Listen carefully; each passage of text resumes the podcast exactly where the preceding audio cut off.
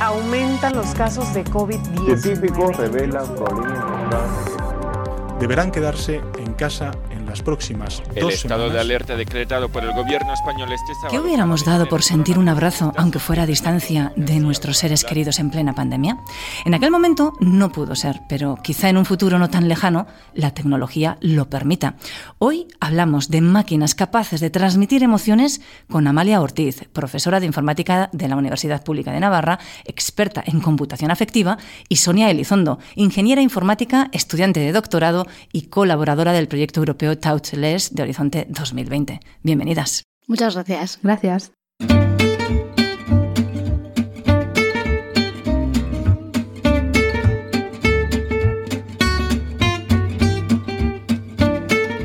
Ciencia al Punto.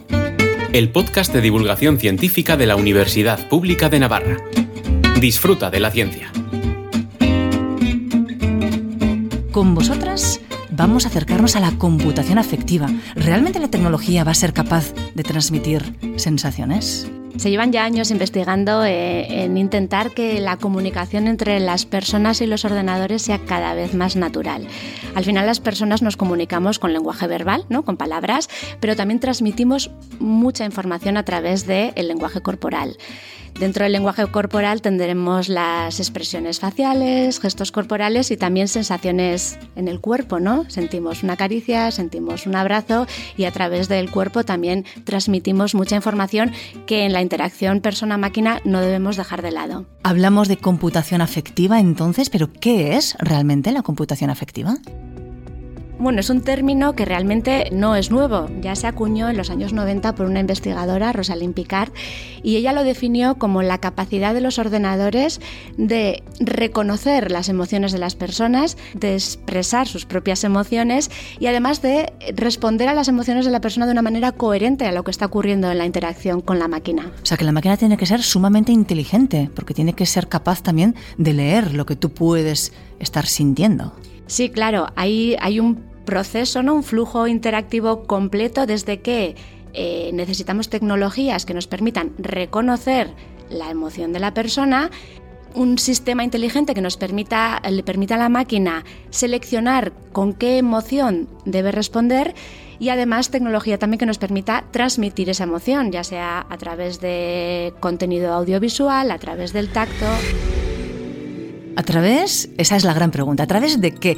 ¿Cuáles son esos desafíos que ahora tenéis sobre la mesa para lograr que una máquina sea capaz precisamente de transmitir emociones?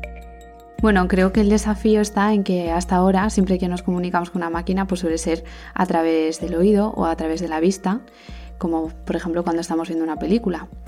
Pero tenemos muchos más sentidos y muchas más formas de sentir emociones. Relacionado con esto, pues está por ejemplo el sentido del tacto. Ahí tenemos un nuevo desafío de cómo hacemos sentir a través del tacto. Es verdad que se ha desarrollado mucho con dispositivos que llevamos puestos, como pueden ser guantes o trajes, o simplemente utilizando una serie de actuadores o vibradores pues dentro de los mandos, por ejemplo, de un videojuego.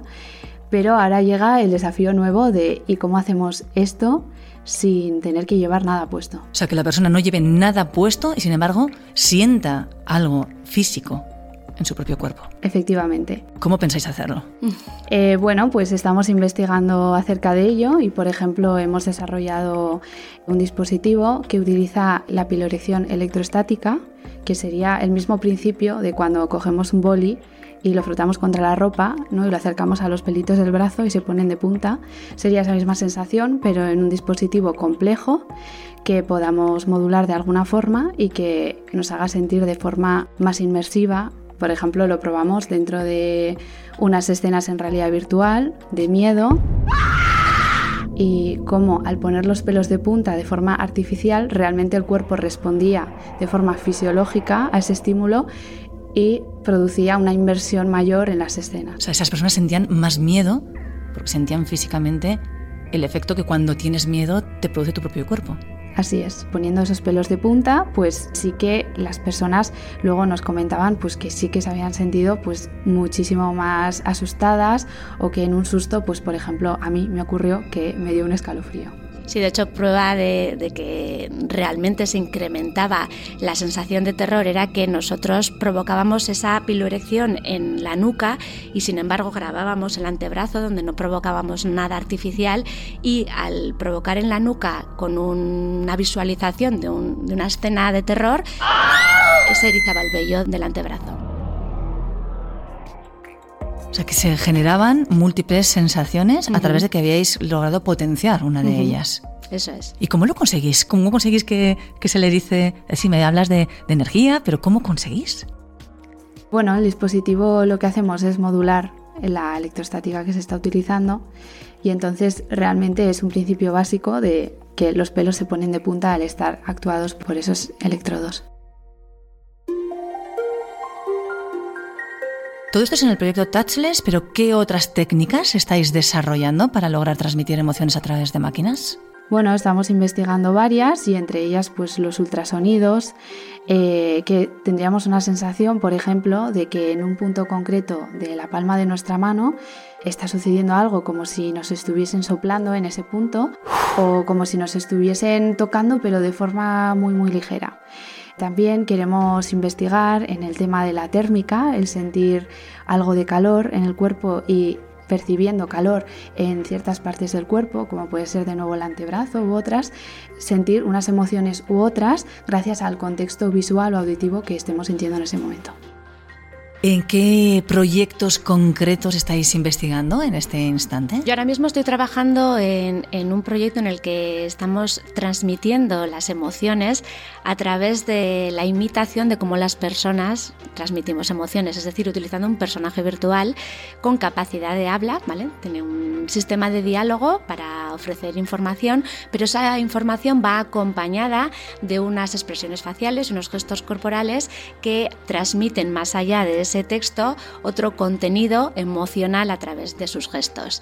Estos avatares estamos trabajando para que sean hiperrealistas porque bueno, lo hemos desarrollado en, en un proyecto en el que hemos hecho una aplicación para Roncesvalles entonces utilizamos el avatar como guía turístico virtual que se proyecta en la pared y tenemos una sala, una sala de exposiciones donde hay una serie de objetos eh, de una excavación arqueológica en el que cuando entra un grupo de turistas se acerca a un objeto y el sistema detecta que hay un interés sobre ese objeto, entonces el avatar aparece proyectado en la pared y les empieza a, a contar información sobre ese objeto. Y si existe más interés, el grupo puede dialogar sobre ese objeto con el avatar y además expresa emociones para hacer eh, la experiencia pues mucho más inmersiva y natural. Otro reto que tenéis, el del sentido de la agencia. ¿Qué es? Contadnos. Bueno, el sentido de la agencia es esencial en nuestra vida porque al final es esa sensación que tenemos las personas de controlar nuestras propias acciones y a través de ellas las acciones del mundo exterior. Entonces, en un mundo virtual que la persona usuaria, la persona que está inmersa dentro de ese mundo virtual tenga un alto sentido de la agencia, es imprescindible para que la experiencia que está viviendo sea coherente y sea satisfactoria. ¿no? Por ejemplo, imagina que la persona en el mundo virtual quiere explotar un globo, ¿vale? Partiríamos de su intención. La intención de la persona es explotar un globo. Para que todo eso sea coherente, ¿qué tiene que ocurrir? Que su avatar, su personaje virtual, el personaje que le representa en el mundo, coja una aguja, ¿no? Ese brazo virtual coja una aguja y se mueva para acercarse al globo. Entonces, eso sería la parte de controlar tu propia acción, ¿no? Tu avatar realiza unas acciones que son coherentes con tu intención, que es explotar el globo. Mueve ese brazo y pincha el globo. Cuando pincha el globo, el entorno responde de una manera coherente. ¿Cómo? La persona tiene que recibir a través de sus sentidos que esas acciones tienen sentido. ¿Cómo las va a percibir? Bueno, a, través del sentido de la vista puede ver cómo ese globo explota, a través del sentido del oído puede escuchar esa explosión y a través del sentido del tacto puede recibir ese aire que se desprende cuando un globo se explota y que tú también sientes. Para que todo eso sea coherente hay que trabajar para que esa persona se sienta que eso tiene sentido. Ciencia al punto, el podcast de la UNA. ¿Para qué sirve todo lo que estáis realizando? ¿Para qué sirve el que una máquina pueda llegar a transmitir estas emociones?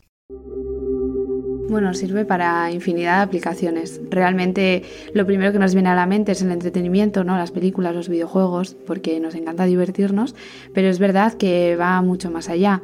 Pero mismamente en el campo de la educación si en un futuro estamos impartiendo o recibiendo clases en un entorno virtual, es muy importante que las emociones que siente tanto los estudiantes como el profesorado dentro de, esa clase, es muy importante que se transmita en esos entornos virtuales, porque hay un componente muy importante de cómo aprendemos que está dentro de las emociones y lo que se transmite corporalmente, con el tono de la voz, entonces necesitamos que todo eso esté presente. También es importante verlo en los campos eh, del arte o, incluso en salud. ¿no? Que una persona que, por ejemplo, no, no puede viajar por un tema físico, que pueda explorar, digamos, el mundo, pero no solo lo vea o lo escuche, sino también que lo sienta de alguna forma, ¿no? que sienta esa proximidad y por supuesto si nos vamos a pensar en la pandemia, realmente el poder haber sentido a nuestros seres queridos cerca seguramente hubiese hecho que muchas personas que han desarrollado pues ciertas patologías o que personas pues de una edad adulta pues hayan envejecido de manera más pronta pues realmente hubiesen sentido a la gente más próxima, porque el afecto, por ejemplo, y el apego nos hace crecer y desarrollarnos de una forma muy, muy importante. Aparte de todo lo que comenta Sonia, también la computación afectiva se utiliza mucho para control de estrés o de ansiedad ¿no? en diversas aplicaciones. Por ejemplo, un estudiante que en su proceso de aprendizaje se está frustrando o está sintiendo ansiedad, poder saber que, que se siente así y poder adaptar su proceso de aprendizaje a sus necesidades o, por ejemplo, cuando a un paciente se le está aplicando un, tratamiento, poderle ofrecer contenido que le ayuden a controlar el dolor o que le ayuden a sentirse mejor durante ese tratamiento, también son aplicaciones que, bueno, tienen una utilidad, como decía Sonia, más allá del entretenimiento, que desde luego todos queremos divertirnos más en un videojuego inmersivo y, esto es una aplicación también eh, importante, ¿no? El entretenimiento es importante, pero va más allá todo esto de lo que es el videojuego.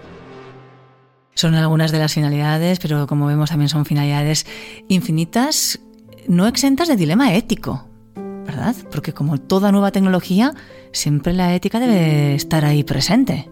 Sí, desde luego. Cualquier avance tecnológico requiere que se reflexione sobre cuáles son sus posibles usos. ¿no? Tendríamos toda esa parte del almacenamiento de los datos, no dejamos de estar midiendo fisiológicamente a una persona o grabándole la cara para ver si está contento o triste y además eso lo vamos a utilizar para transmitir una emoción que también puede influir en sus emociones. ¿no? Entonces esto desde luego plantea dilemas éticos sobre los que hay que reflexionar seriamente porque se puede utilizar esta tecnología para fines que nos ayuden ¿no? en nuestras tareas diarias, pero de la misma manera pues puede utilizarse para otros ámbitos no tan positivos y yo creo que en cualquier tipo de investigación hay que reflexionar sobre hacia dónde vamos. Volcáis muchísimo esfuerzo en vuestras investigaciones, vuestros deseos con ellas, ¿cuáles serían? Bueno, en mi caso, como estoy comenzando la carrera investigadora, creo que habrá muchas cosas que ni estemos imaginando que luego logremos eh, hacer realidad, pero sí que es verdad que, que, para mí sería muy positivo ver que alguna de las investigaciones que realizamos o lo que desarrollemos de alguna forma ayude a la sociedad. Bueno, en mi caso a mí me interesa mucho los aspectos de docencia y cómo la tecnología puede ayudar en los procesos de enseñanza-aprendizaje. Por ejemplo, en, salud, eh, poder visualizar el cuerpo humano por dentro, poder simular ciertos procesos como puede ser una cirugía, eh, para poder entrenar y aprender sin consecuencias sobre personas. Pues, la aplicación en salud es muy evidente, pero bueno, también en historia del arte poder trasladarte a un mundo virtual y poder explorar visualizar inmerso, no es lo mismo ver una foto de Notre Dame que estar paseando por Notre Dame, ¿no? Entonces creo que nos puede trasladar el estudiante a lugares que estando físicamente en tu universidad no, no puedes llegar. Lo decíais eh, hace un segundito, que no sabemos qué es lo que estará por venir, pero se adivina un mundo distinto, diferente, en el cual vamos a poder sumergirnos en él gracias a las tecnologías que estáis desarrollando. Así que, lo dicho, os deseamos todo lo mejor, toda la suerte y sobre todo que logréis aplicar todo el conocimiento que tenéis en el futuro y en todas las investigaciones que estáis realizando. Amalia, Sonia, muchas gracias, un placer. Muchas, gracias.